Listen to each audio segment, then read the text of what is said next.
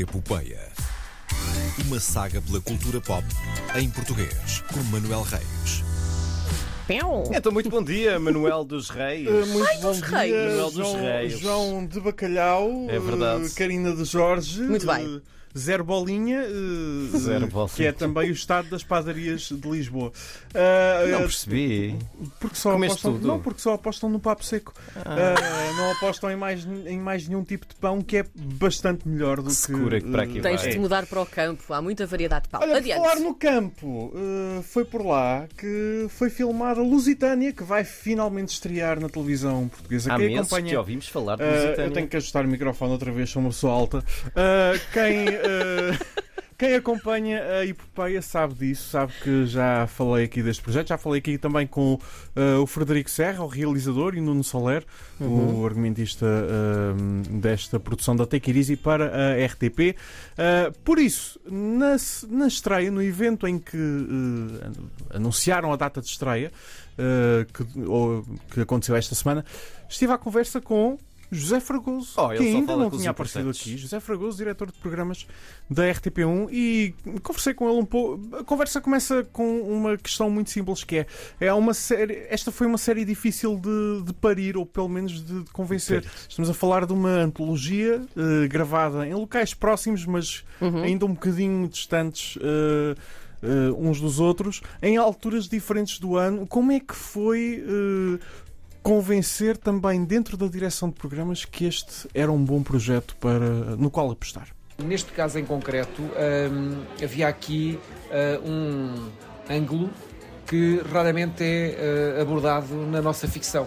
Há algumas curtas que vão no caminho do fantástico, há eventualmente algum cinema também, mas não há uma. Não, nós não tínhamos uma, uma sequência de filmes, de telefilmes, de episódios hum, que respondessem a uma mesma lógica, embora sendo histórias diferentes, mas todas as histórias pegam numa lenda, numa, numa história que passou até oralmente, algumas delas estão passadas a livro hum, e são passadas eh, para eh, o audiovisual através da- do registro eh, pela, pela equipa que fez a série.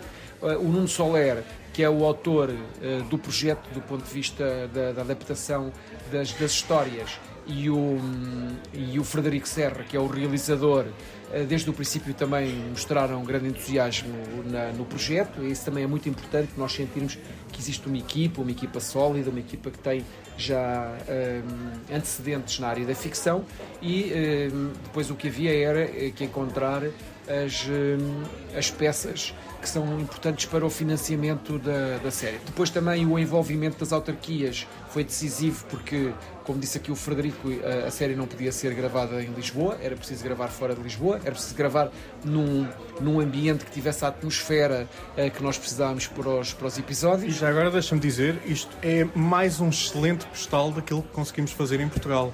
Sim, eh, aliás, esta, esta série é gravada eh, na, na- numa zona eh, junto da Serra da Estrela, que tem todos os eh, predicados para receber eh, eh, eh, produções deste género.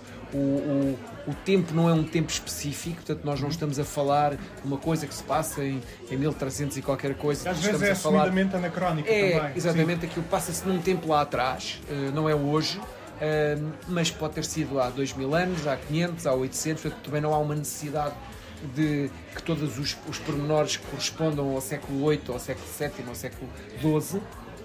Há essa liberdade criativa, há o lado de, de- de fantástico que as histórias também têm, mas também têm humor, também têm hum, essa relação com a natureza que se vê nos episódios todos e, e isso tudo distingue a série, por isso eu acho que com- depois com o apoio do Pico Portugal, que é um programa que foi também muito importante no desenho da série, a série esteve, como eu disse, esteve em- presente em, em eventos eh, internacionais eh, para se mostrar eh, e com o apoio depois de Danha Nova, de Pena Macor e, de, e Sabugal, eh, conseguiu-se fazer a, a série com as equipas duas vezes, portanto a série foi produzida em dois tempos, um tempo eh, outono e inverno, aliás faz agora, estavam a gravar provavelmente há três anos, e depois uma segunda parte em primavera para ter outro tipo de, também de iluminação de luz. Uh, agora, esta questão é tentar fazer um bocadinho de futurologia, que é, uh, este ano temos a Lusitânia, tivemos também uh, uma outra série, o Projeto Delta, a estrear na Opto. são dois marcos na televisão de uma aposta na fantasia e na ficção científica. vês isto acontecer, não só na RTP, mas também nas outras uh, nos outros canais, nas outras plataformas. Um, sentes que é um momento para, eh, para a ficção portuguesa apostar. Um, não se limitar, se calhar, ao género de séries criminais, mas que às vezes sinto que ainda está muito limitada uh, nesse aspecto, mas apostar noutros géneros e apostar especificamente na fantasia e na ficção científica?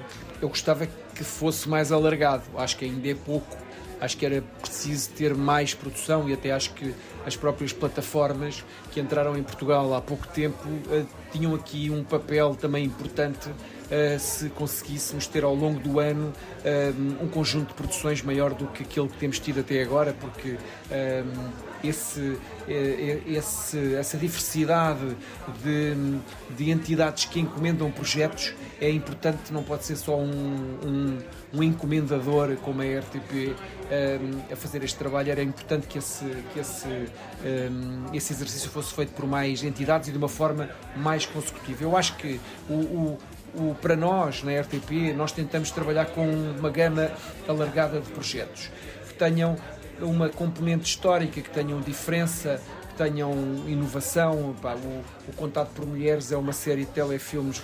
Onde é que está a inovação? Está no facto de serem filmes que são realizados por mulheres, também com essa ligação à, ao interior do país. Sim, primeira experiência de realização. São, são todas primeiras obras.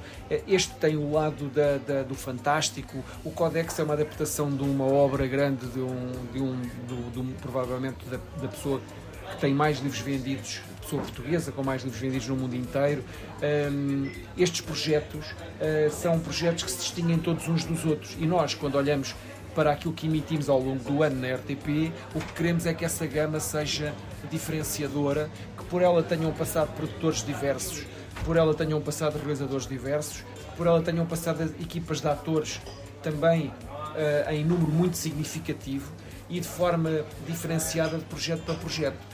Se isto fosse multiplicado por outros agentes uh, em Portugal, nós teríamos uh, mais mercado e isso era ótimo. Claro. Mas uh, em relação à RTP, podemos esperar mais fantasia, mais ficção científica nos próximos, nos próximos anos?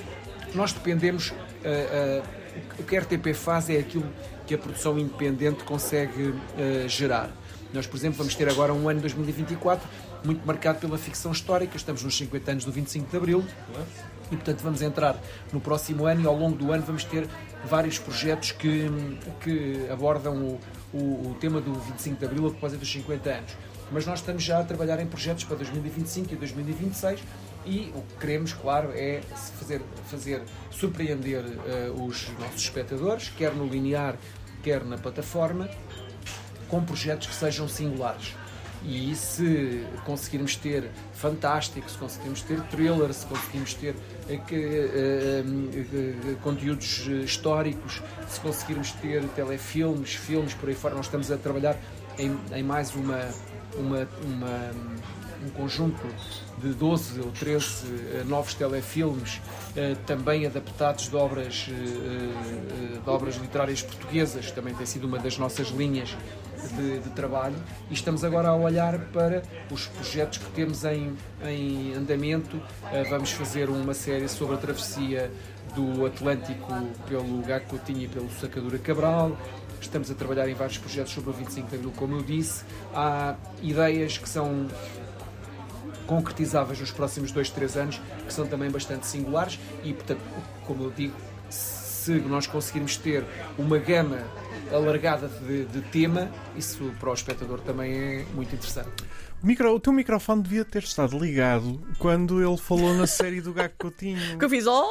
Sim, sim, sim, sim. Acho Reproduzi, sim. pronto, foi Era assim. Uma... Eu também fiquei com a pulga atrás da orelha para, esta, para este, sim. para este sim, projeto. Sim, sim.